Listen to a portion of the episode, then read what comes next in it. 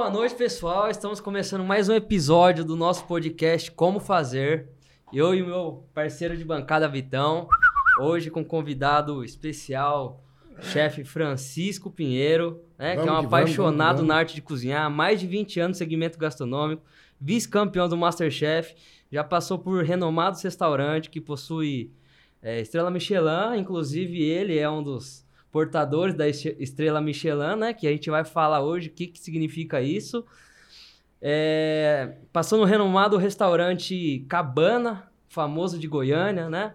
E atualmente chefe do é, Pé de Favo, né? Que é um restaurante que é novo em São Paulo, aqui na, em Santana, Zona Norte.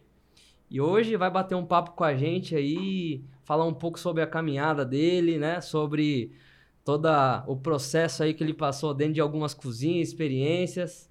E vambora, vamos tocar o barco. É isso aí. Tô é aqui com o aí. meu amigo Vitão, do meu lado aqui. Família, hein? Família porque eu peguei sua prima. É isso aí. Então é família, pô. Respeita aí, respeita aí. Cara, é isso aí. O Brunão já falou tudo, meu. Masterchef, Mestre dos Sabores. Hoje a gente tem um modelo diferente. A gente vai cortar também pra, pra plateia, fazer umas perguntas ali também. Uma das dúvidas mais importantes a gente vai tirar hoje aqui, que é se o feijão vai em cima do arroz ou se o feijão vai embaixo. É isso É a aí. dúvida do empreendedor brasileiro. Eu, eu, se você me permite responder, depende muito da fome. É. É isso aí, é isso aí. É questão de tempo, né? Se eu tô com muita fome, não interessa onde ele vai. O importante é que ele esteja, esteja no prato. E né? completando, se é boca livre, você não reclama. Come, Não. fica quieto e tchau, Já- obrigado. Jamais, sem reclamação. É isso aí, é isso aí. Isso aí. Vambora, Chefe então. Francisco. E senhoras e senhores, É ele, é o homem. chefe Francisco Pinheiro. Obrigado. Vambora. Obrigado. Essa apresentação é incrível, né? Ele fala bem, hein, Vitor? Nós, nós somos os globais. É, nós, nós nascemos pra isso. Ele, ele tava incomodadinho com o arzinho, mas ele, ele fala bem, né? É, agora Eu, eu tava achando que tava falando com o Neymar. pega né? no tranco. A luz tava incomodando, o vento tava incomodando. Isso aí. O pessoal fala pra nós que nós somos entusiastas. Mas eu suspeito que eles não querem chamar de palhaço. Chefão, prazer estar falando com você aqui hoje. É, a gente tá aqui querendo entender um pouco, né, da sua jornada de trabalho, como que você foi parar na cozinha, se é um, um, um- um sonho de criança, você sempre curtiu isso aí e hoje está colhendo resultados, né, é, espe- especiais, sensacionais aí na, no, no ramo gastronômico. E vamos embora, começar esse papo aí. É. Queria que você se apresentasse e falar um pouquinho do seu começo, porque hoje, é, depois de ter passado pela TV e tudo mais, o pessoal acabou conhecendo você. Mas a gente queria entender um pouco com quem é o Francisco lá de trás, da onde veio, como começou esse sonho. Vamos lá. Meu nome é Francisco Pinheiro, né? Tenho 48 anos. É, eu comecei no comércio aos 12 anos e sou cearense, nordestino com muito orgulho. Meus pais vieram para São Paulo na busca de uma vida melhor. Eu tinha dois anos de idade. Então toda a minha história de, de vida e de trabalho é em São Paulo, né? Então quando eu tinha 12 anos, a profissão do momento era office boy. Os garotos ficavam levando documento de um lugar para outro. Eu queria fazer aquilo porque eu queria trabalhar, eu queria, queria produzir, eu queria me ocupar e ganhar o meu próprio dinheiro, né? Então eu perturbava muito meu pai para trabalhar. E aí a gente foi eh, atrás desta vaga. É óbvio que chegando lá já tinha 200 garotos e eu não tive ach- nem chance nenhuma de pleitear a vaga, né? Só que voltando para casa, nós passamos, eu e meu pai, numa padaria que ele conhecia o dono. Meu pai já tinha trabalhado lá, por sinal. E ele conversando com o dono, eh, eu estava no balcão comendo uma coxinha e tomando um guaraná de garrafinha, né? E meu pai perguntou pro dono da padaria se não teria uma vaga de trabalho. E o dono da padaria respondeu que não, não tinha vaga, né? Mas perguntou para quem? Aí meu pai apontou, a- estendeu a mão em minha direção e disse: é pro meu filho, meu filho mais velho. E eu lembro exatamente da frase do dono da padaria, eu tinha 12 anos de idade, que é é sempre bom abrir uma oportunidade para um futuro jovem talento. Boa. Então ele fez um horário mais é, regular, né, das 8 às 2, para que eu pudesse começar e aí dali não parei mais. Boa. Pegou o gosto, né? É, Aí subiu na bicicleta não parava mais. paixão. O negócio era esse. essa paixão de, de- da gastronomia e tudo mais, é, depois que você começou a trabalhar, você viu que realmente era isso que você queria para sua vida? Mexer com, com, com gastronomia, com experiências, né? Experiência, porque hoje uma das melhores coisas é você reunir a família, reunir os amigos e fazer uma bela refeição, uma bela experiência gastronômica. É, eu, eu, assim, quando eu comecei, eu, eu sempre fui um apaixonado e sempre visando a construção, né? Então, eu comecei com, com o ofício de carregar os, os pães já prontos do fundo da padaria para frente da padaria, colocar no balcão. Mas nos tempo, no tempo livre, eu ficava lá no padeiro, perguntando, tentando aprender. É, e naquela época, era um pouco vergonhoso você falar que trabalhava no comércio, que você mexia com, cortava cebola ou fazia pão, né? Não, as pessoas te olhavam torto, né? Esse, esse glamour da profissão, ele é de 20 anos para cá, né?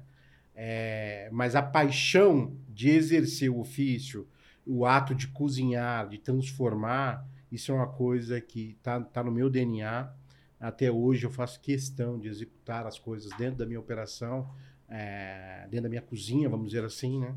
E, o que você falou de cozinhar para as pessoas, para outras pessoas, seja a noiva, seja os familiares, seja os amigos, ela é sim de uma conexão, a oportunidade de você colocar no prato tudo aquilo que você representa no seu dia a dia. Chefe, Boa. você falou que você descobriu que era paixão, né? Até brinquei que depois que pegou a bicicleta, não parou mais.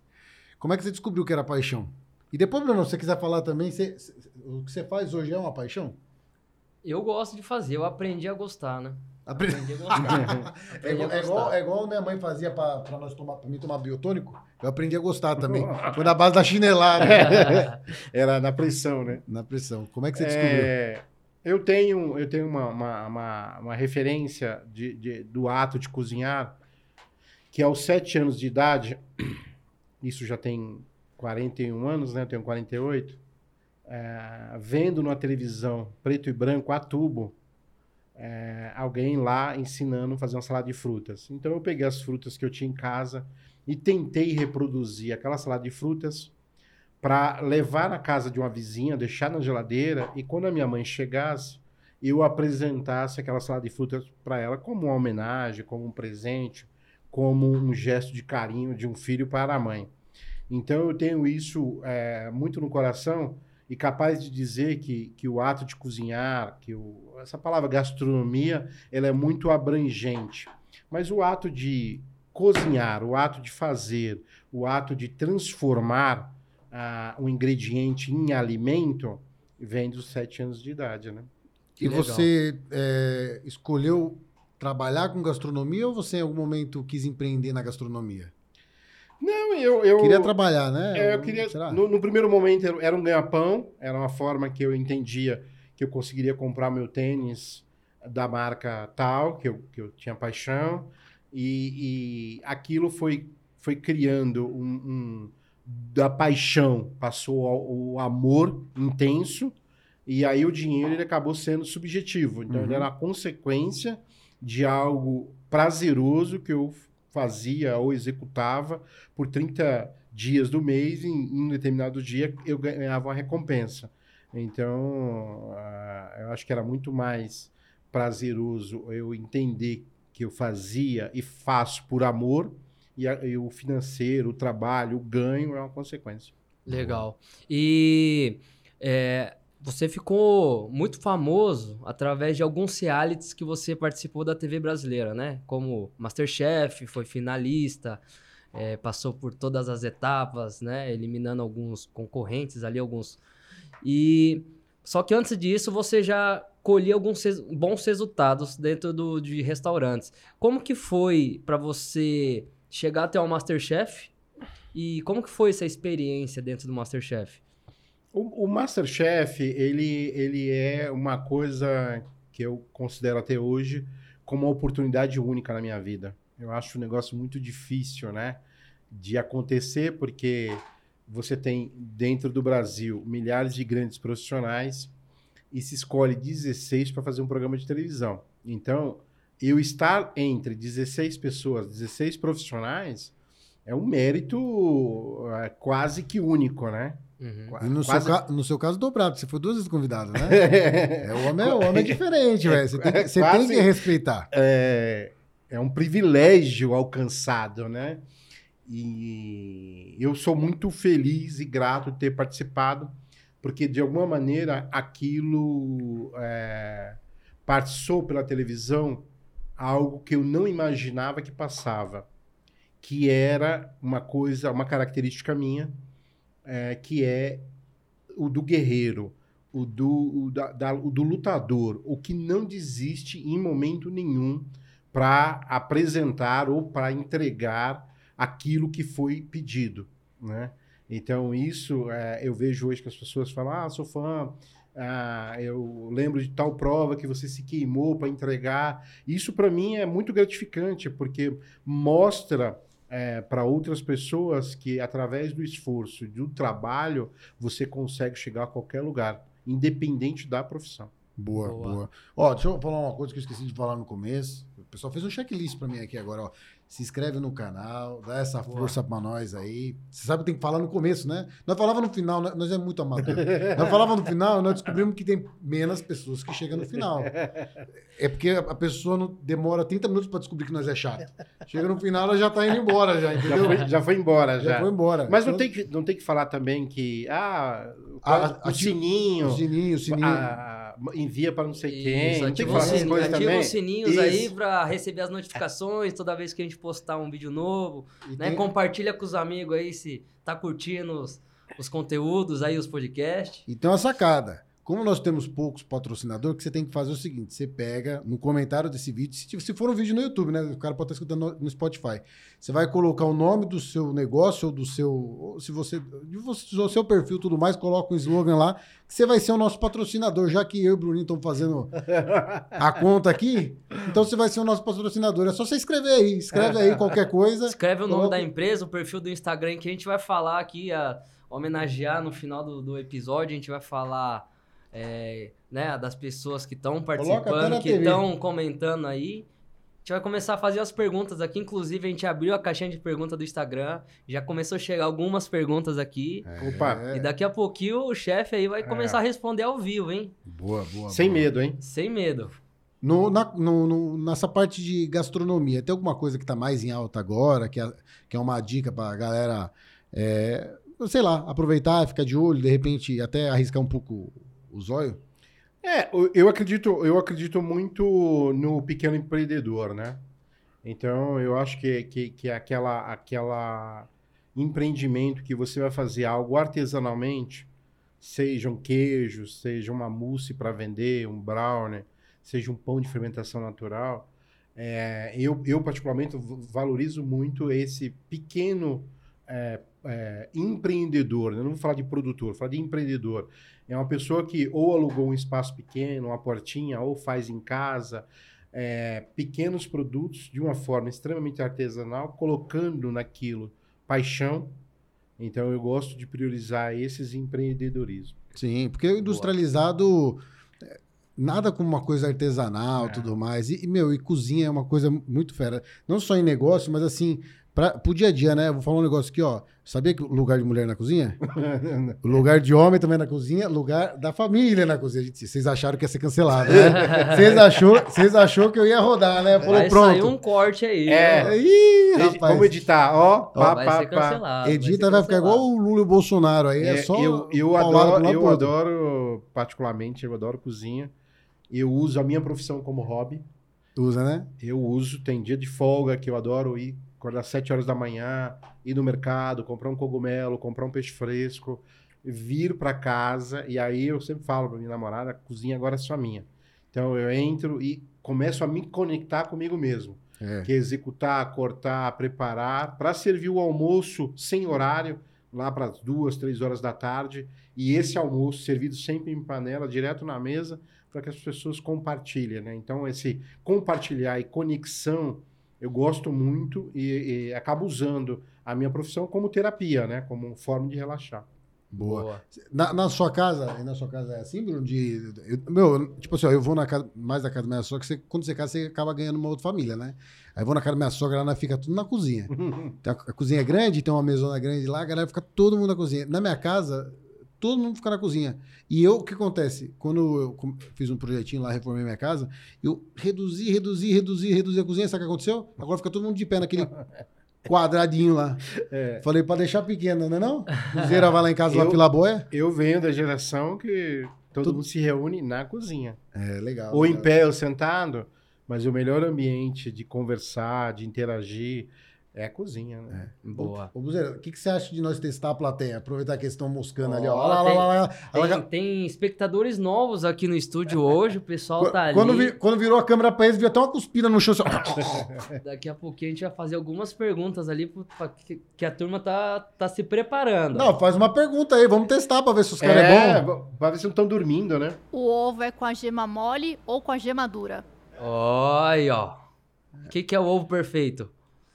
O, o, o ovo perfeito, assim, eu prefiro, né? Vou responder a pergunta da Flavinha. é, o ovo eu prefiro com a gema mole pra chuchar o pão, né? Ah, Ali, é italiano. a- isso, Adoro, né? né? Agora, o ovo perfeito é uma técnica. Como ovo pochê é uma técnica, ovo frito é uma técnica, ovo mole é uma técnica, ovo mexido é uma técnica.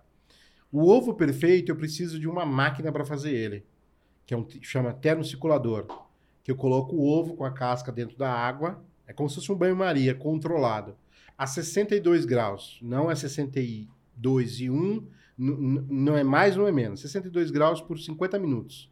O que, que acontece? Eu tenho uma cocção, cozimento extremamente lento, coagulando toda a clara e um pouco da gema, ficando cremosa. Boa, entendeu? Esse chama ovo perfeito. boa. Essas técnicas e tudo mais, você foi aprendendo ao longo da sua vida. E no Masterchef, como que era essa parada de você fazer um prato, você ter que criar uma, um, um- um prato ali com os ingredientes que tem? Como que é isso aí? Para mim é assustador, né? Porque eu sofro de ansiedade. Então, até eles dizerem o que, que eu tinha que cozinhar, já tinha sofrido muito tempo esperando, né? É, Na hora ali de criar, você tem muito pouco tempo. É uma questão de eles dizerem o que você vai cozinhar e, e depois mudar o posicionamento das câmeras para pegar você indo no mercado, né? É, você tem ali, para pensar numa receita, dois minutos, um minuto e meio, dois minutos, pra você pensar na receita. Uhum. O que acontecia. Mas você já deixa umas coisas bem pensadas já, né? É, de- depois de tantos anos de cozinha, você tem um repertório, Uhum. né? É, o que acontecia é que às vezes é, o repertório que você idealizou fazer ali não dava muito certo. Aí você tinha que, no meio da prova, fazer outra coisa. Isso era um, isso era um grande problema e eu sofri algumas vezes com isso. Legal. É, vendo sua, sua caminhada empreendedora é, e assistindo o Masterchef, né? A gente vincula que os chefes de cozinha são meio durão, meio casca grossa e tudo mais. E você, como chefe de cozinha, como empreendedor hoje, é, você acha que um chefe na cozinha é realmente tem que ser meio casca grossa para o negócio realmente andar?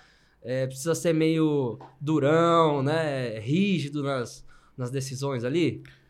É, o, o- a gente tem que lembrar que a cozinha é um ambiente tenso, onde eu tenho calor, vapor. Então, ele por si só, ali, sem ninguém falar nada, é um local tenso, é um local de pressão. É, o comandante da cozinha, ele é o motorista do ônibus. Ele é o que dá o ritmo, ele é o que dá a batida, né? Ele tem que ser, de uma certa maneira, um pouco rígido, né?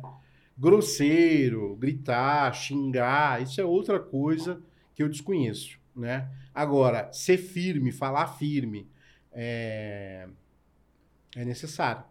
O cozinheiro, o que está pilotando ali à frente, é como um comandante de navio, né? Se ele não gritar para os marinheiros executarem uma manobra, o navio afunda. Na cozinha não é diferente. Principalmente quando deve dar uma desaprumada, né? Então precisa dar uma, uma puxada aí. Sim, se, se, for, se for falar baixinho ali, é, eu, eu garanto que ninguém vai comer no restaurante. A coisa Boa. não vai sair, né? Boa. E hoje você prefere ficar meio que por trás da operação ou você ainda gosta de ir lá e fazer os pratos e tudo mais? Eu, eu, eu tenho paixão de executar. Então, eu sempre tenho a oportunidade, eu vou lá fazer alguma coisa, mas eu gosto muito da operação. Eu sou um homem da operação.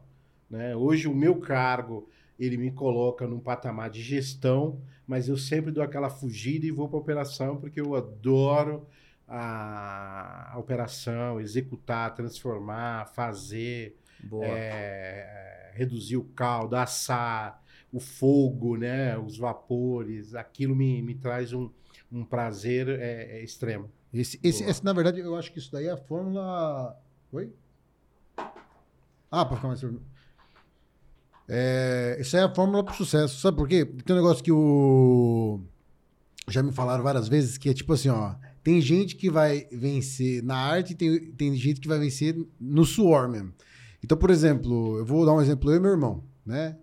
Meu irmão, coitado, faleceu, mas era um cara muito muito do bem, assim, e você via que ele era artista, que ele tava fazendo arquitetura tudo mais. Mas, tipo assim, ó, que a gente brincava, e o que eu brincava com ele, é que eu falava assim, puta, Gustavo, meu, eu vou ganhar dinheiro me fudendo, desculpa a palavra, e você vai ganhar dinheiro na arte. e eu acho que a fórmula um pouco do sucesso é você ter um pouco dos dois. É você ser, ralar pra caralho, porque não tem, não tem, não tem nada melhor do que ralar. Quando você rala, rala, rala, rala, o negócio vem. E se você é um cara da operação, que é o que você estava comentando, então basicamente tá aí. Se você é um cara da operação, você é um cara que já gosta de botar a mão na massa. O problema do empreendedor é que o empreendedor quer ser chefe. Não chefe de cozinha, como Sim, nós chamamos. entendi. Mas ele quer, ele quer mandar nos outros. E o negócio, lógico, você tem que gestar tudo mais. É, e às vezes você precisa planejar. Pode até é, ficar um pouco, é, sei lá, como você vai delegar tudo mais, e aí você precisa se posicionar de um jeito diferente. Mas o segredo é saber fazer, botar a mão na massa, Sim. né? Eu, eu, acredito muito na força do exemplo, mesmo tendo muitas pessoas dizendo que hoje o exemplo não é mais importante. E eu acredito sempre na força do exemplo. Então eu uso muito isso na minha equipe. Então eu, eu vou lá fazer. Uhum. Eu gosto que eles olhem eu fazendo. A maneira que faz, a maneira. Essa semana tem 15 dias que eu fui cortar um frango de uma maneira diferente. Que era cortar ele para ter duas bandas, dois lados, né? É, cortar certinho. Quando eu terminasse, eu teria dois, duas bandas, né? Uhum. É, uma com peito e coxa sobre coxa, a outra a mesma coisa, né? Então eu fui fazer com a minha equipe, com dois profissionais ao meu lado. Então eu fiz um, falei, ó, é assim que faz. Você entendeu? Uhum. Entendi. Então tá bom. Vou fazer mais um, você faz o terceiro. A gente tinha lá 12 para fazer. Aí eu fiz dois. Dois. Uhum. Passo a passo, como era para fazer. Explicando. Quando o meu colaborador, o Romário, foi fazer, ele é, teve dificuldade. Mesmo olhando e achando que era fácil. Uhum. Teve dificuldade até em segurar a faca. Uhum. Ali, onde cortar exatamente o osso para você não ter esforço. E eu usava uma mão só, ele teve que usar duas. Então, aí eu fui fazer o quarto e o quinto para realmente ensinar. Então, eu parto do princípio que empreender está muito ligado. Eu entendi o que você falou de chefe, que as pessoas querem só uhum. passar o, o bastão e, e, e, delegar e mandar mas eu acredito muito que o exemplo é extremamente importante. Então, o fazer junto com os seus colaboradores, ele é, é uma receita talvez um pouco mais demorada, mas o sucesso quase que inevitável. E aprimorar as Boa. pessoas também é um, um grande segredo, né? É. Nesse momento você estava capacitando ele e de qualquer forma quando você estava capacitando, você estava melhorando ele como profissional, automaticamente como pessoa, Sim. e isso só ia gerar resultado para você Sim. em todos os outros aspectos. E isso me traz hoje muito prazer, né? Porque o fazer por fazer, pô, eu faço isso há 36 anos. Onde você busca o gás, aquele brilho no olho, né? Boa. Hoje eu encontro isso na formação, no ensinar. Porque você falou uma frase extremamente bonita, né? Quando você ensina um profissional, e eu sempre falo, os profissionais vêm trabalhar comigo, eu quero que você, no mínimo, trabalhe dois anos comigo. Porque eu quero devolver para o mercado algo melhor do que veio para mim. Eu sempre falo isso para eles. E é uma coisa que eu defendo. Quando você forma um profissional com coerência, com respeito ao que ele está fazendo, do simples ao sofisticado, ele demonstrar respeito em toda a execução, você melhora um profissional, mas também automaticamente você melhora como pessoa. Ele começa a levar aquilo para casa. Então ele automaticamente se torna uma pessoa melhor também. Boa. Eu achei legal isso aí. E a partir de que momento que você, depois que você já estava como, né, chefe e tal, a partir de que momento que você começou a, a olhar mais é, como empreendedor do que como um cozinheiro ou um chefe de cozinha ali? Eu, eu acredito que eu, eu olhei isso há 30 anos atrás. Ou 25, para ser mais exato. Quando a gente pegava um filé mignon, o cozinheiro pegava, né? Na época eu era um ajudante, simples ajudante. E eu lembro de um cozinheiro com pano de prato no ombro, que eu tenho pavor, né? De pano de prato no ombro. É, eu acho que a mensagem não é legal, colocar um pano de prato no ombro. Aí quem coloca, por favor, tire.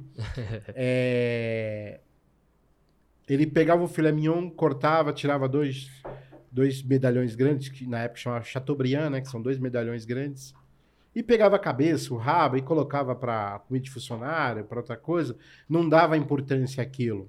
Eu olhava aquilo e falava, eu pensava na minha humilde inexperiência, isso não vai ser o futuro. O futuro vai ser gestão. É você pegar o filé mignon e transformar ele em três produtos e aproveitar ele 100% dentro Boa. da tua operação. Isso é a realidade hoje. Isso eu faço muito bem. Quando você trabalha de uma maneira é, sem lógica, sem planejamento, sem matemática dentro da cozinha, uma coisa que eu nem gostava na escola, você está fadado ao fracasso. Inevitavelmente ao fracasso. Hoje, uma operação, vou falar de restaurante, que é a minha área né, específica, se você não trabalhar fortíssimo com gestão, planejamento e matemática, o fracasso é inevitável. Você vai fazer parte dos- do- de uma grande maioria de restaurantes que fecha dentro de um ano e daquela outra maioria que fecha com dois anos. Até porque um restaurante, às vezes, uma vez eu me assustei. Lá no Tatuapé tem uma padaria que chama Big Bread. Já, já viu ela? Sim. E um comentário, eu tava conversando com, com o gerente lá tal, né? Eu gostava de tomar um café lá, a padaria é organizada lá. E aí. Aí o que acontece? Aí o cara, perguntei pra ele, cara, quantos negros trabalham aqui? Ele falou que 130 negros. Naquela padoca lá, meu. Uma padoquinha pequena, pô, não é tão grande assim não. É. Então, Bastante tipo assim, gente. ó, é que às vezes o pessoal acha que um restaurante, e, meu, é muito nego, velho. Sim. 130 nego no- numa padaria?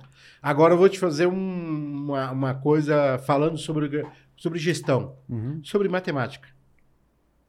Boa. Posso? Você me permite? Vou até anotar. Claro. Vai lá que eu vou pegar Sobre peguei aqui, matemática. eu falo isso porque eu não gostava muito de matemática na escola. Boa, e boa. hoje o meu trabalho é matemática. O meu trabalho hoje é gestão. Boa. Então vamos usar o exemplo dessa padaria, tá? Você falou 130 profissionais trabalham num local pequeno. São 130 pessoas. Vamos imaginar que um, um- um gesto errado, um gesto errado, seja jogar um ingrediente fora, desperdiçar, cortar errado, é, fechar a, a geladeira com o pé, causando um dano ao equipamento da empresa, é, não aproveitando corretamente uma proteína, é, Desperdício. desperdício de uma maneira geral, vamos transferir tudo isso para um limão. Um limão. Então, todo esse gesto errado é um limão. Certo? Uhum. Então, se a gente pegar um profissional ele pegar um limão e jogar fora, ele passa a ser um gesto aos olhos dos outros irrelevante, certo? Uhum. Um profissional pegou um limão e jogou fora. É irrelevante. Quando você pega 130 profissionais jogando 130 limões todos os dias fora, você faz uma conta vezes 30 me- dias no mês e faz no ano, você vai chegar a uma conta assustadora. Causa um impacto gigante, né? Um na impacto operação. gigante, gigante. Eu falo muito isso na minha operação. É, Quantos negros tem no restaurante seu? no meu, 30. 30? 30. Eu falo muito esse exemplo. De noite, de dia? Almoço e jantar. É, almoço e jantar, dois horários, né? Não, é, é gente pra caramba. É, Então, um, um gesto errado. E, e- e ele contempla muito a, a- a não aptidão, né? Eu, eu tenho, um, dentro da minha operação, um profissional que não ama aquilo que ele faz. Seja na gastronomia, seja no podcast, seja no açougue, seja na padaria. Esse profissional, ele faz mal para si mesmo e para os outros. Porque ele não faz parte, eh, não faz com amor, então, consequentemente, ele não dá importância àquilo que ele faz. E acho que tudo que a gente faz, independente da profissão, tem que vir carregado de muito amor e dedicação. né? Com Eu, eu- tenho uma pergunta pra você, mas eu vou, eu vou ver se a plateia tá dormindo. Mas, ó, se tava. Eu acho que você estão, eu acho que estão, acho que estão dormindo. Pega, pegou no pulo agora, hein? É, eu, você falou que você é ansioso, né? E o restaurante é uma coisa que você trabalha com coisas variáveis, Muito. né? Então, é meio complexo administrar isso daí. Eu ia perguntar pra você qual que é o segredo. Mas antes, vamos perguntar pra turma. Vamos- Será que eles vão perguntar agora como é que frita o bife?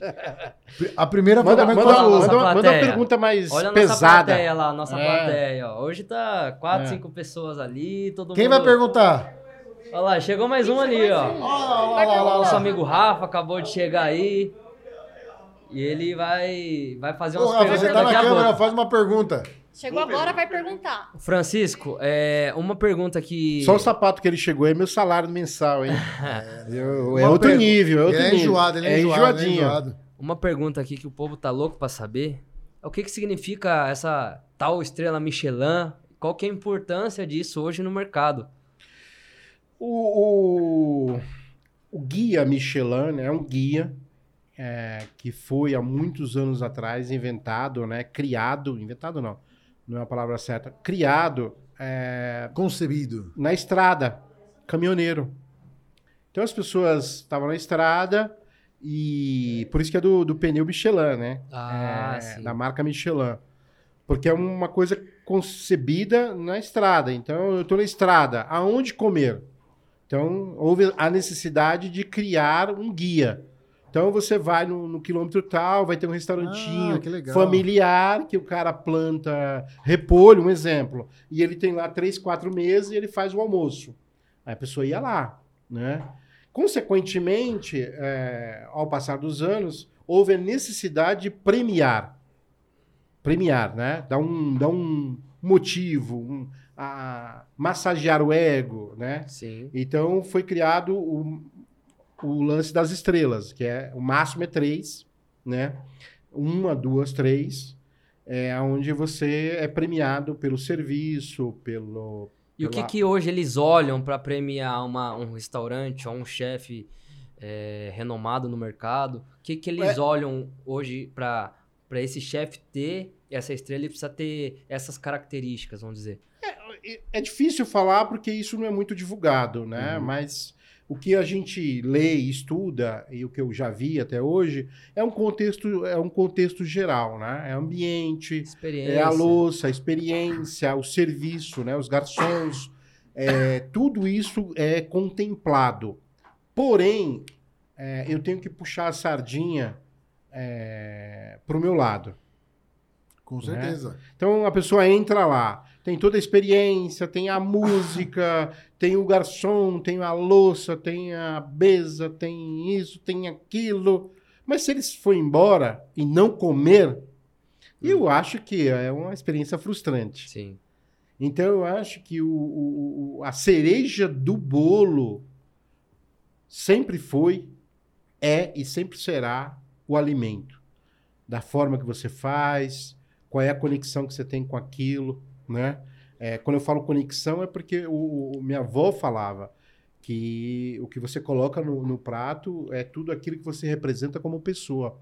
Então aquilo é um cordão umbilical, é uma conexão que você tem. Se eu cozinhar para você aqui agora, para vocês, a gente vai criar alguma conexão. E eu espero que ela seja de felicidade.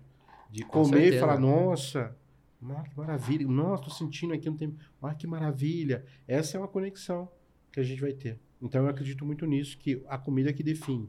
Aí, Que a massa. plateia agora puxou a pergunta lá. Vamos ver, vamos ver, vamos ver. Vamos se lá, sabe. eu, vamos quero vamos uma, lá. eu quero uma forte, né? Eu queria uma boa.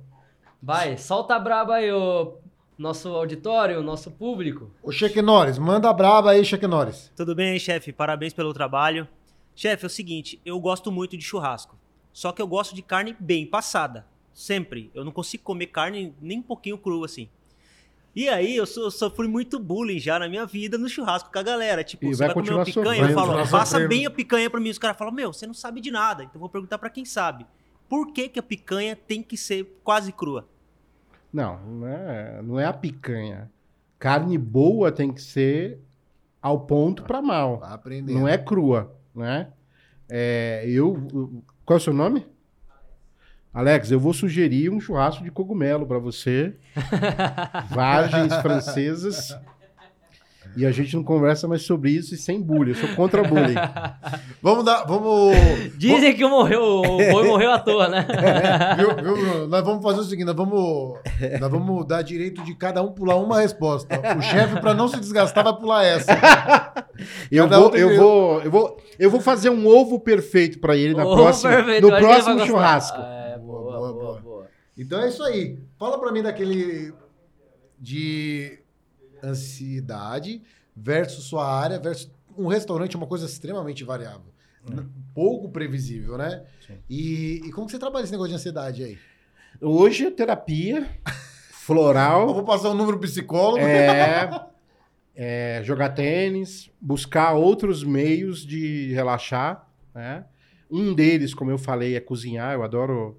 Eu, eu, eu, eu amo, assim, acordar um dia de manhã e falar: ó, vou no mercado, vou na feira, eu compro determinadas coisas que eu gosto, eu venho, a cozinha é minha.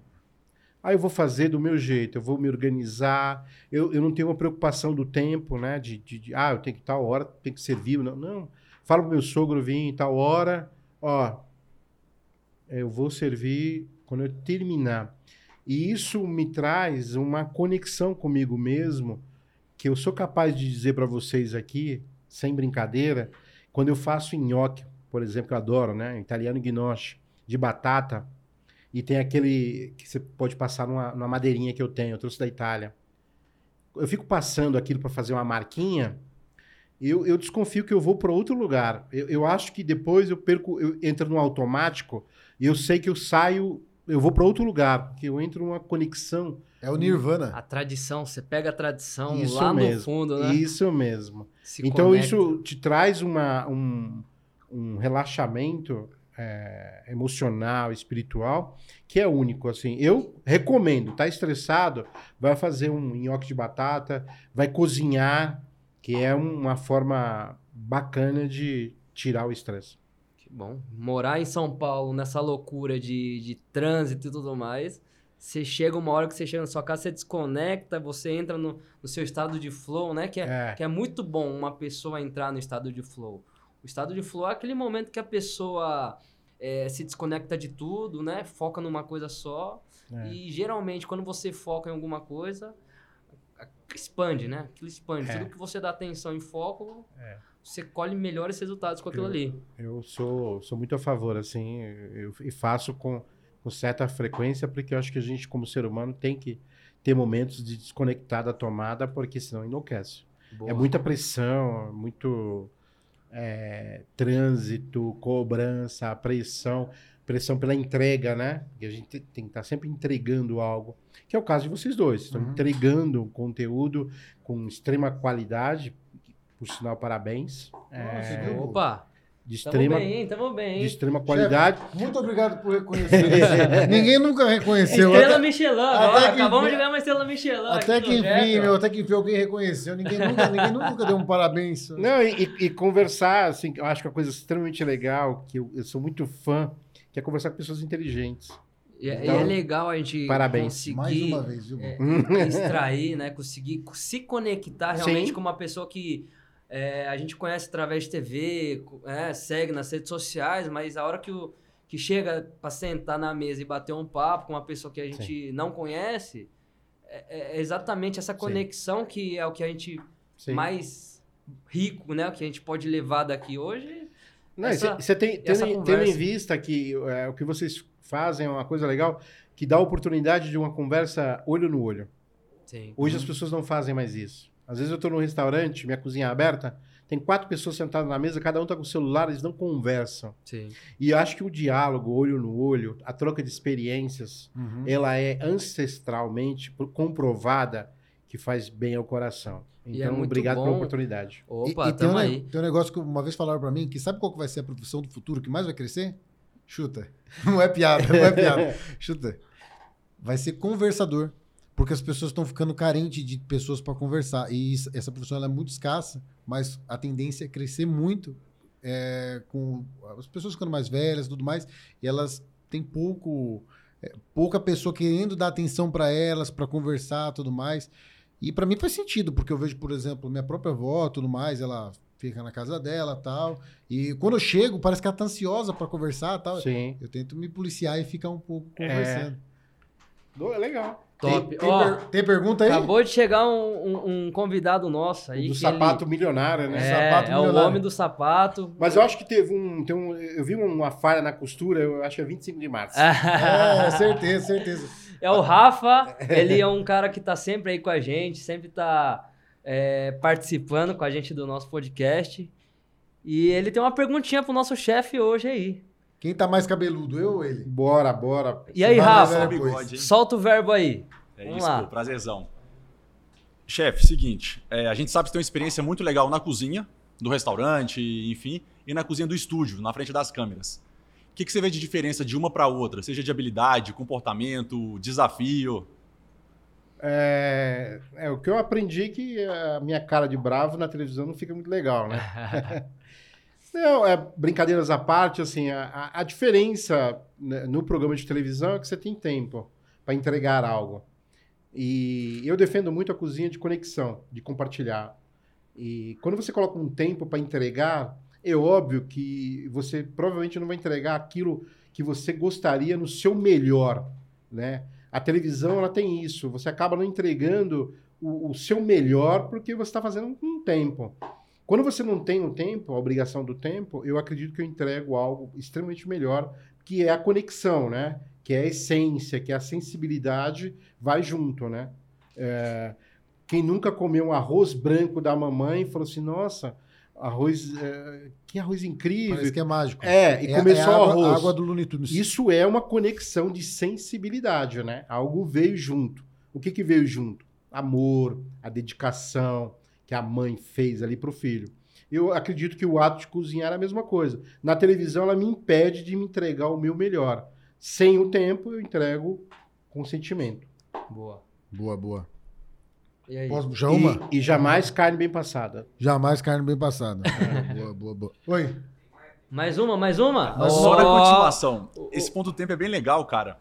E fora, fora da TV, no restaurante, qual que é o seu limite de tempo? Porque o cliente ali, quem vai, vai comer, não, não pode esperar para sempre. É, o, no, no, no restaurante a gente tem a mesma pressão do tempo, né? Porém, a gente hoje a gente trabalha é, com organização e planejamento. Então você tem uma, uma prévia do trabalho, você preparou tudo aquilo para entregar com a rapidez necessária dentro de uma operação. entendeu? Boa, boa. Eu tenho a prévia, né? Boa. Que num programa de televisão não tenho. Tenho que fazer tudo na hora. Ca- caiu uma bomba nuclear ali enquanto você, você tava Eu gostei, eu gostei do, do rapaz. Qual é o nome do rapaz? Rafa. Rafa, Ele tem voz de locutor do, É, do Love ele- Story, né? se se ele- Sejam bem-vindos à casa de todas as casas. Ele é um frequentador nato lá, eu acho, viu? Na verdade, eu acho Eu que ele que é o locutor. É, eu desconfio que é ele. É ele, é ele. Não que eu tenha escutado, mas alguém falou pra mim que era exatamente assim. Eu Eu, mandaram um, um- um áudio no grupo do WhatsApp. Ela é. Mas é isso aí, cara. Bom demais a nossa conversa. Gestão de tempo. Eu queria, queria saber assim, que, que horas começa a- o preparo da comida e que horas que para, por exemplo, para cozinhar. Para É. cozinhar não, para tudo, né? É, Tipo, hoje, hoje, dentro das operações, sempre eu monto uma cozinha de produção. Essa cozinha de produção começa às 7 horas da manhã, que é onde recebe todos os produtos e, e eles, consequentemente, são manipulados, porcionados, preparados, usando técnica, equipamento moderno, para que eu possa manter a qualidade e entregar a, a qualidade que chegou. Um exemplo, é, eu compro peixe fresco. Eu só trabalho com peixe fresco. Ele chega, eu limpo, porciono, embalo a vácuo para ele aumentar a durabilidade e na hora de eu servir, eu ter a mesma qualidade, porque senão eu perco isso no processo. Boa. Então hoje eu trabalho sempre com cozinhas de produção dentro da minha operação. Boa. Boa. Chefão, é, vi que você passou pelo Cabana Restaurante, é um restaurante tradicionalzíssimo lá de Goiânia, um dos mais famosos, né? Recentemente assumiu aí o Pé de Fava, que é um, um restaurante que passou por um reality também, né? Sim. E, e, e hoje é, vocês estão colhendo os resultados animais lá. E também tem um, um próximo projeto que vocês estão encabeçando agora, né? Mas eu queria que você falasse um pouco do, do Pé de Fava. É, como que foi essa passagem pelo reality e o que, que é o Pé de Fava hoje? O Pé de Fava, ele participou há alguns anos atrás do Pesadelo na Cozinha, apresentado pelo Rock Jacan, né? E o proprietário do Pé de Fava, o Alfredo, quando ele comprou a marca, né, ele comprou o, o nome do restaurante, a marca do restaurante, é, ele se manteve no, no local lá em Guarulhos que, que já existia, né? Que, que era o local do, do restaurante Ele comprou pós-reality. pós-reality, né? E quando ele me convidou para assinar o cardápio, uma das coisas que eu sugeri, que eu achava extremamente interessante, era tirar o restaurante do lugar que ele existia, tendo em vista que ele participou de um programa e teve uma conotação negativa, né? É, eu, eu acreditei, como estratégia de planejamento, é óbvio, né? Que se eu mudasse de lugar, colocasse num prédio, num local bonito, legal, com o trabalho que eu ia executar, com o cuidado que eu tenho nesse trabalho a ser executado, a gente conseguiria colocar essa conotação negativa no passado e assim está sendo feito dia após dia, mediante um trabalho intenso entre eu e toda a equipe que cuida dessa casa, né? Porque não sou sozinho. Eu tenho o pessoal de cozinha, eu tenho o pessoal da, da cozinha de produção, que é a dona Claudete com o Romário, tem os garçons, tem o bartender, tem o pessoal da cozinha de finalização embaixo, tem um maître garçom gerente. Então, todo mundo envolvido em transformar o pé de fava, é, devolver ao pé de fava o lugar de direito, que é um restaurante acolhedor, ambiente gostoso, comida incrível e as pessoas atendendo e recebendo com um simples ingrediente que é o acolhimento. Que top, que top. Então, no caso, vocês deram a volta por cima e, e hoje o Pé de Fava é, é um restaurante totalmente diferente, com, com novas entregas, vamos dizer assim. É, o, o, que, o que entregaram pra gente foi um limãozinho e a gente acabou fazendo uma bela limonada Boa. e transformando um- uma coisa negativa numa coisa, num case de sucesso. Porque hoje as pessoas que vão sempre elogiam a comida e o atendimento.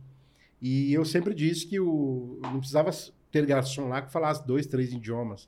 Precisava ter garçons que fossem humanos e que sou- soubessem sorrir. Se errar, pede desculpa, jamais deixar o cliente sem informação e ao chegar sempre acolher. Nosso atendimento lá é acolher. É, na realidade, o Pé de Fava hoje é uma grande família. Seja as pessoas que estão lá dentro trabalhando e seja quem chega para comer, a gente sempre vai ter um tratamento extremamente diferenciado. É, Boa. eu acho que a gente fala muito de empreender e tudo mais, e alguma algumas coisas para dar certo tudo mais. E eu acho que a gastronomia, sempre que a gente conversa com, com alguém que é chefe, né, al- al- alguém que faz sucesso na área tudo mais, eu acho que é sempre muito tem muito aprendizado, porque cozinhar é gerar valor em cima de uma coisa em cima das coisas mais básicas que tem, que é se, alimentar. Você poderia comer um, al- qualquer coisa, você estaria para matar a fome e tudo mais. Então, gerar valor em cima do alimento é uma. Porque as pessoas, às vezes, elas acham que só precisa fazer. A nível de negócios, a nível de empreender tudo mais. O cara monta um lava rápido, o cara quer lavar carro. Mas não é isso. O cara monta um restaurante, o cara quer fazer comida. Eu sei que é comida e é lavar o carro, mas não necessariamente é isso. É, é, é o que você proporciona, é a entrega que você traz também, é a capacidade de você fazer uma coisa simples ser uma coisa extraordinária. Eu acho que isso é, é uma grande lição que a gente pode tirar dos chefes, dos grandes chefes, você, por exemplo, que é a capacidade de tornar uma coisa que é básica extraordinária, igual você falou, que não necessariamente precisa ser um super restaurante, mas às vezes você vai comer o arroz da sua mãe, aquele arrozinho soltinho, você fala assim, nossa, É. vontade, e é o valor que foi gerado naquilo, por vários motivos. Pergunta. Hoje em dia o chefe é diferente, né? Hoje em dia tem um status diferente. Mudou um pouco isso, né? É, Antes era o cozinheiro, o cara que cozinhava. E a plateia quer perguntar, você viu? é, Eles começam mais tímidos, depois eles querem atrapalhar tudo. Não, aí fazer um fica, podcast. fica invadindo, né? É, fica invadindo, mas tudo bem. Corta, é de lá o, mi- corta o microfone deles. Vamos Eles lá, vamos lá. o microfone no chão ali, velho. Nosso, nosso garoto prodígio do ano aqui, revelação 2022 e tal.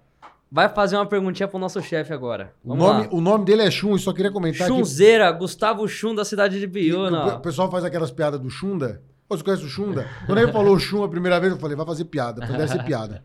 Aí, como que é seu nome? Aí ele falou Chum de novo. Aí eu, eu olhei no Instagram e falei, é Chum mesmo, não é o Chunda. Fala aí. Pergunta quem é o Chunda. Boa noite, chefe, tudo bem? É, bom, desde criança você falou que sempre gostou, né, desse ramo na gastronomia.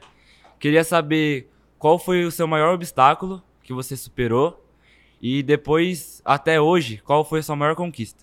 Boa, ó, ó. Não, ele sabe. Ele A sabe. ju- Precisa A, respeitar. juven- a juventude extremamente pontual. O menino é Al- bom. algo é raro, bom. hein? Estão criando raro, um monstro. Algo raro. É. Pergunta muito, vai pedir aumento, vai pedir aumento, vai pedir aumento. Elogia muito não. Eu, eu, eu acredito que o meu maior obstáculo eu criei, foi eu mesmo, né? Quando eu comecei, eu tinha sempre a paixão da profissão e, e fazer por amor e nunca corri ou deslumbrei o, o dinheiro, né? O dinheiro na sua forma de valor, né? Quando eu fiz isso, quando eu passei a fazer isso, e teve um momento da minha vida que eu fiz, que eu comecei a deslumbrar o valor e correr atrás do valor e esqueci a paixão, né? Aí eu queria trabalhar em dois lugares, porque aí eu ganharia o dobro, eu, ganha, eu ganharia o triplo. É, nesse momento eu sofri muito, porque eu perdi a essência do que eu fazia, é, eu me perdi nesses anos. E foram alguns anos. Quando eu consegui olhar e ver que eu estava fazendo errado, e voltar ao- a buscar o brilho que eu tinha de quando eu ia de Fusca trabalhar e, e- e- e executar e transformar e conquistar e aquele valor financeiro ele cairia num determinado dia do mês automaticamente mediante todo o prazer daqueles outros dias eu me reencontrei né? É, sobre a maior conquista que eu, que, eu, que eu adquiri na profissão é óbvio que eu tenho que falar da estrela Michelin que é um prêmio mundial, é um prêmio extremamente importante, dado a pouquíssimas pessoas, e ele foi é, me presenteado através do trabalho feito com paixão. E graças a Deus eu já estava nesse momento de fazer por paixão. Então eu não posso deixar de falar do prêmio, né? Boa. Boa, eu acho que essa, essa questão também do, da estrela, né? Foi um- um- uma coisa que, deixa, que vai fazer você deixar um legado muito grande, né? Um legado é, é- é toda a história que você escreveu até hoje, que você vai deixar para gerações, para seus Sim. filhos, né? Para seus netos. É, a hora que eles verem isso aí, falar, pô, esse cara realmente conquistou algumas coisas, né? É, e o legado é, é uma obra que você vai construindo ao longo de sua vida, né? É, qual que é o tamanho da obra que você é, pretende construir, né? Qual que é o legado que você quer deixar aí pra, pra galera? Hoje eu, eu só queria fazer um- um- uma observação é, que o prêmio ele é por si só algo extremamente grandioso, né? E eu não o busquei. É, voltando ao menino, né? é, esse prêmio foi dado referente a um trabalho, a um esforço. Eu sempre acho, acredito muito que o prêmio ele é o pico da montanha, né? Que você vai trabalhar, vai se esforçar, através do seu esforço, você vai chegar no cume, né?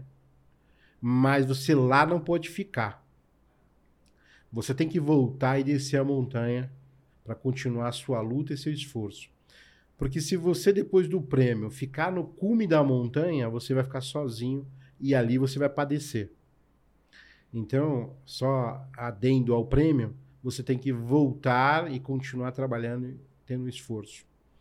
Sobre legado, hoje eu tenho um- um- dentro das minhas operações de trabalho uma forma de transformar a vida das pessoas. Boa. Que eu sempre falo, quem vem trabalhar comigo, eu, eu sempre entrevisto. Se eu, se eu encontro potencial e força de vontade, eu sempre digo, ó, me aguente dois anos, que eu quero te devolver para o mercado algo melhor do que veio para mim. Parece até um pouco arrogante, mas não, é uma, é uma questão de formação, de querer pegar aquela pessoa e ensinar, transformar. E dentro disso, eu tenho um grande sonho, que é ter algum espaço no futuro, espero que seja breve, para que eu possa formar jovens talentos. E Boa. dar a oportunidade àquele dono da padaria, quando ele disse assim: é sempre bom ter uma vaga para o futuro jovem talento. Então eu gostaria de ficar velhinho dentro da cozinha, mas ligado muito à formação.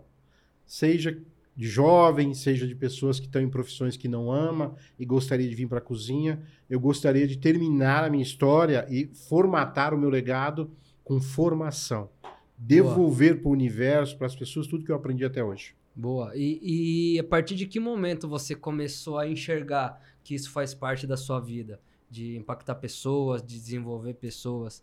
Acredito que no começo, é, quando você começou a trabalhar para alguém, você não tinha essa cabeça, né, de formar a equipe, formar pessoas. A partir de que momento da sua vida você olhou para isso e falar, pô, eu acho que eu tenho que começar a ir nessa direção? Eu foi quando eu trabalhei numa escola, a escola do chefe Laurent Siodou, um francês radicado no Brasil. Ele tem uma escola ali na Groenlândia, entre a Brigadeira e a 9 de Julho. É, eu trabalhei com ele cinco anos na escola, formação, ensinando. E isso já tem 15 anos que eu tenho isso muito no coração, a vontade de devolver, de ensinar, que isso me cria muito prazer, muita satisfação. É o ensinar o outro a fazer algo, né? E pode ser qualquer um. Eh, Esses dias um amigo meu me falou assim: "Ah, eu queria muito é, cozinhar com meu filho uma vez por semana. Eu queria, eu queria dedicar um tempo ao meu filho. O que, que você me sugere? Eu falei assim: ah, um purê de batata. Aí ele falou assim: ah, parece simples. Eu falei, mas não é. Eu vou te ensinar a fazer como é feito na França. E você vai ter uma conexão do ato de cozinhar, de executar, de comprar a batata com o seu filho, que ele vai levar para o resto da vida, nunca mais ele vai esquecer. Então, essa coisa de transferir conhecimento me traz um- uma satisfação é, emocional e no coração muito grande. Isso é muito bom, né? Porque a gente vê que a gente tá indo pro próximo nível, né? Que É. quando a partir do momento que a gente começa a ensinar pessoas ou formar pessoas que você quer que, que seja melhor ou maior do que você, que pode acontecer, às vezes a você ensina uma pessoa, a pessoa vai lá e pum, decola e ultrapassa limites e isso é muito gratificante, né? A hora que isso acontece, você poder passar um pouco do seu conhecimento para as pessoas, né? O podcast é, é uma parada assim, é, a gente quer trazer uma mensagem positiva do nosso convidado, a gente transmite uma mensagem positiva e o ouvinte que está escutando isso aqui poder ser impactado e ter resultado de alguma forma. transformar. Eu hoje o meu maior elogio, eu tive que me ausentar do restaurante Pé de Fava para fazer uma cirurgia. E eu tive que me ausentar 15 dias. E um dos maiores elogios que eu ouvi, que me deixava muito emocionado, é que sem a minha presença a equipe fez super bem o trabalho, foram elogiados, clientes elogiaram, eu não estando lá. Então, é, me remete muito que eu estou me tornando um bom professor. Porra, com certeza. Se eu estou ensinando e eles estão conseguindo fazer sem eu estar presente, sem eu estar lá dirigindo o ônibus, é, é um dos mai- meus maiores elogios hoje, né? As pessoas dizem, não, sem você aí eles tocam isso é, tranquilamente. Então, isso para mim se tornou um elogio muito bacana. Na alta gastronomia deve ser mais difícil ainda, né? Sim, Porque É muito. Fritar hambúrguer é mais fácil, né? é. não, nada contra fritar hambúrguer, É. mas assim, Não, montar mas é- prato é- e tal. É que você tem que, você tem que impactar a outra pessoa e convencer ela que ela tem a capacidade de fazer igual a você ou melhor. Então ela, ela lute naquele momento para fazer igual eu estou ensinando a cortar o frango, mas ela trabalha todos os dias para fazer melhor do que eu fiz. Boa. Chefão, vamos abrir agora as caixinhas de perguntas aqui do nosso Instagram, que o negócio Bora, aqui tá bora, bombando. Bora, bora. E o povo aqui quer saber, eu vou soltar as perguntas, hein? Vamos lá, vamos Puxa. lá. Puxa, puxa no Instagram. Se puxar no, no SMS, só as mensagens de cobrança. Vamos lá. O Serasa, né? No Serasa. Estamos ligando. Tem um DDD 41 que tava me ligando hoje, eu não atendi, não atendi. Na, na quinta vez eu falei, tá bom, vou atender. Era a moça do. Querendo fazer entrega. Ho- Hoje, pelo menos, sabe que o 333 lá, o 330, sei lá, é cobrança, né? É? Pelo menos avisam, né? Ah, tem isso? Tem uma lei agora que obriga. For- Ó, uma pergunta aqui. Como ser um chefe estrela Michelin? Acho que você já respondeu, mas quiser complementar alguma coisa aí. Vamos lá. Tem outro, outro, outro, outra pessoa aqui, ó. Valentinari é, Hand Food aqui. Caras É lá de Biona, massa. uma hamburgueria de Biona, né? Amigo Eric aqui. Bom dia, galera do podcast. Vamos lá. Chefe Francisco, qual foi seu maior desafio da vida? Qual foi seu maior desafio? Tira, tira fora o restaurante, então. Vai, coloca no pessoal. É Uma vida? coisa que a vida te desafiou e você falou, agora o bicho vai pegar. Eu, eu acredito muito é, que foi transformar a minha própria profissão em algo impactante na minha vida. Porque eu fui criado lá no fundão da Zona Leste, né? Tinha a receita perfeita para dar errado, né? Sem lamentações, mas o local era propício a dar errado. Então, eu acredito que o maior desafio foi pegar a minha profissão, que me caiu no colo e transformar isso na minha maior paixão, meu maior amor e que ela me levasse para lugares onde eu jamais imaginaria estando lá. E essa profissão me levou para fazer um estágio num grande chefe de cozinha que chama Michel Paul Bocuse, senhor Paul Bocuse, que já faleceu tem dois anos, dois ou três anos, e que eu tive a honra de conhecê-lo é, e fazer um estágio na escola dele, lá no Instituto Paul Bocuse, em 2003, de um prêmio que eu ganhei no Brasil. Então, mas eu, eu ainda acho que o maior desafio foi pegar a minha profissão e fazer ela valer a pena. Ela, ela me levar para lugares que eu jamais imagi- imaginaria chegar. Top, legal, top. legal. Outra, outra pergunta aqui, ó. Brabo demais. A galera aqui tá conhece e gosta do chefe. Como inovar na gastronomia? Vamos lá, outra pergunta aqui. Como inovar na gastronomia? Ou seja, um restaurante hoje que tá ali é, aberto, atuando, como que ela pode fazer Tá para devendo já dois aluguel? É, é, eu, inovar? eu, eu acredito muito que o inovar, para mim, ele está muito ligado à entrega, né? O inovar não é fazer algo diferente, uma comida diferente, é Não. fazer algo que já Bem existe Bem feito, bem feito. bem feito. Boa. Eu vou dar um exemplo. Eu fui comer uma feijoada ontem. Fui comer uma feijoada ontem. Eu tava com vontade de comer uma feijoada, eu estava com uma pessoa que queria comer feijoada. Quartona, E eu levei no quartona. boteco, lá no Tatuapé, que fica na Serra de Bragança. Eu conheço. Eu fui lá comer aquela feijoada. Quantos botecos eu passei para ir naquele? O que, que aquele tem diferente? Tem a entrega, a simplicidade na entrega, a execução, ser bem feito. O tempero é gostoso, né? Quando a pessoa começa a inventar muito, acaba colocando na feijoada um, um tempero industrializado e não agrada, né? Então, eu acho que o inovar para mim é, eu, di- eu diria claramente que é muito difícil fazer. É muito difícil. Não é para qualquer um. É o simples bem feito. Boa. Esse é o inovar para mim, hoje. Animal, animal. É porque já inventaram tudo, né? Até, até colocar a pirotecnia de- dentro de um prato, já inventaram. Então eu acho que o simples hoje, bem feito, eu acho que é o mais difícil. Boa. Outra pergunta aqui. Qual alimento que você não come de jeito nenhum? E qual alimento que você mais curte fazer, né? Mais curte comer? Eu, eu, eu seria uma resposta até fria dizer que é comida boa e comida ruim. Mas eu diria que eu não consegui comer tripa até hoje, né? E eu tenho uma, uma queda, eu tenho uma, eu tenho uma paixão, gosto muito da experiência de uma feira livre, de um pastel sentado num banquinho de plástico ou na calçada mesmo com caldo de cana feito na hora. Boa. o Isso é- básico bem feito. É, Isso é cultural também. E, de- e- e se, e se for japonês fazendo ainda, De estou presente sempre. De flango. É. O importante é a, a- a companhia, a experiência É, que você tá vivendo é. ali, Tem né? uma, tem uma pergunta aqui, ó. Meu genro não se toca, vem jantar em casa toda noite. Inclusive finais de semana. Como fazer ele se tocar? Pergunta quem fez o Lair Sugimoto, meu Sogro. É, essa é fácil, essa é, essa é facíssima. Eu, eu, fosse ele, iria pra tua casa. Faria o caminho contrário. O inverso. É, Larson. Não teve jeito, não teve jeito. Não, tem uma pergunta aqui, ó. Vamos ver, mais uma aqui, ó. Lembra aí. Essa aqui é da Flavinha. Ela ficou com vergonha de perguntar ali, ó. Ela tá na plateia, mas essa perguntou. Flavinha, né? Flavinha mandou super bem, hein?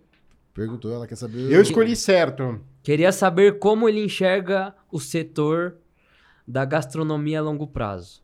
Você acredita na de- democratização do setor?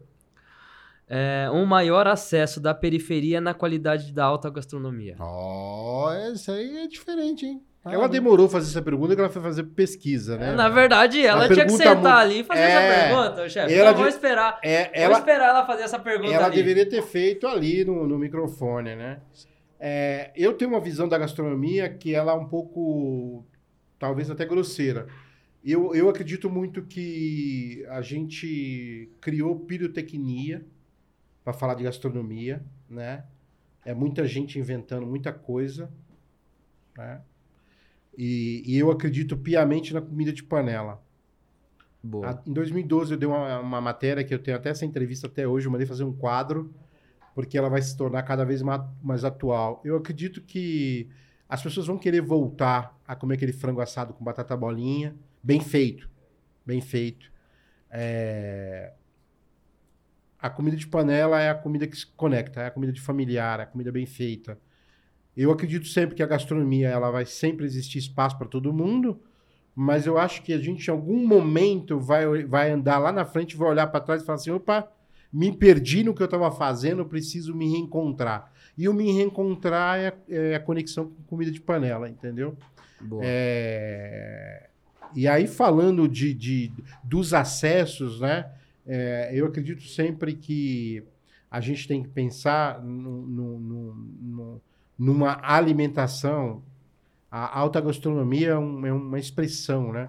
Mas a alimentação, de uma maneira geral, que ela não tenha a- sido é, vinculada a produtos processados, né?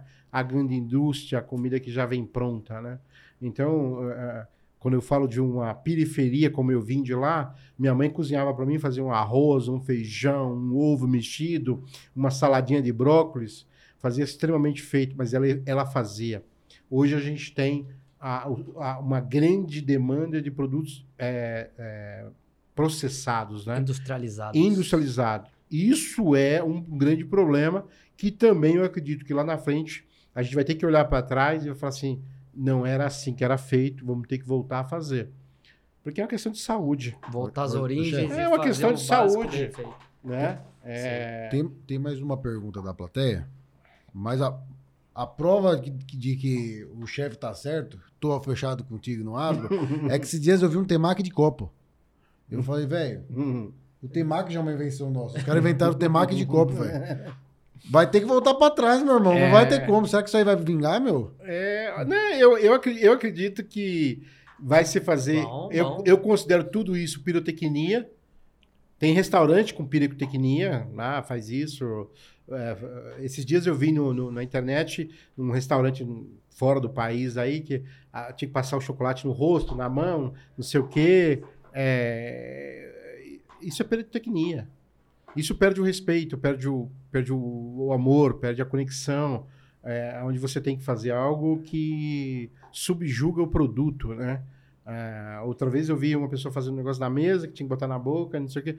Eu falei, é legal pro show, para ser filmado, mas a gente em algum momento vai ter que voltar e olhar e falar, ah, aquela comida que minha mãe fazia, ela me, ela me levou mais longe, ela foi mais saudável, sem, sem agregar um monte de coisa que a gente nem sabe o que, que tem.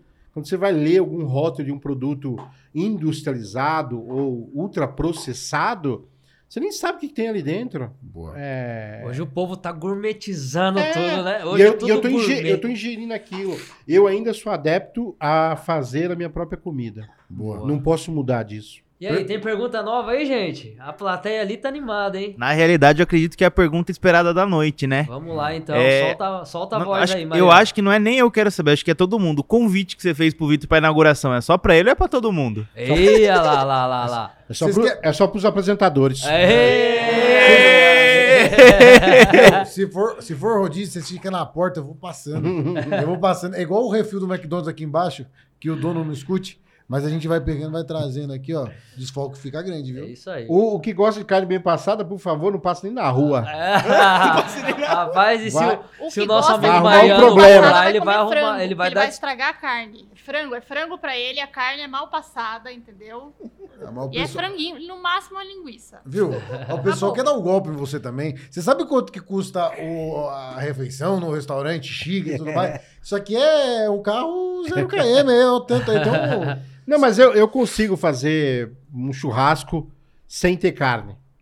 Pro meu amigo, em homenagem amigo. a ele. Ué, vamos fazer lá na fazenda Vários, lá, vários. É, um churrasco vegano. É, na cogumelo, de verdura, ovo tal, cozido, faz um batata. Pô, faço um monte de coisa pra ele. boa, boa. ele vai bom. ficar extremamente feliz. Dá um Tá cupom certo. de desconto pra turma aí. Boa. O- Isso aí. Chefão, estamos chegando nos minutos finais, só que você trouxe um livro aí, né?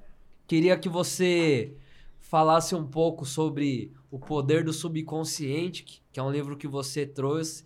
Todos os convidados que, a, que vêm aqui bater um papo com a Indica um gente, livro, né? é, traz um livro, né? Traz um pouco do que realmente é, agregou, né? no- na sua vida e tudo mais.